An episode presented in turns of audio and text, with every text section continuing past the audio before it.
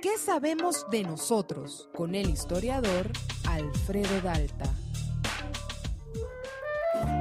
Sirve para todo.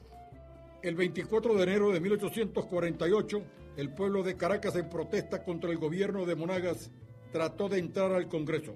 Durante el alboroto, el vicepresidente José María Rojas saca un puñal y amenaza de muerte al ministro de Educación Martín Sanabria y le dice, si los asesinos entran por la puerta, la primera víctima va a ser usted. El presbítero Antonio José de Sucre, sobrino del gran mariscal de Ayacucho, le pide al presidente de la Cámara que no se vaya. Aquí todos vamos a morir como romanos, le dice. No, mi hijo, yo no soy romano, yo soy de calabozo y no voy a morir como caballo enchiquerado, le contesta el presidente del Congreso. Juan Vicente González, secretario de la Cámara, como los gatos, huyó corriendo por los tejados.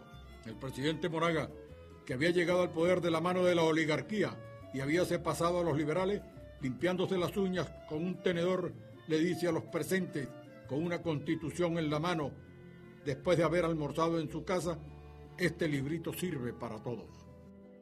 Alba Ciudad 96.3 FM. Somos memoria, somos cultura.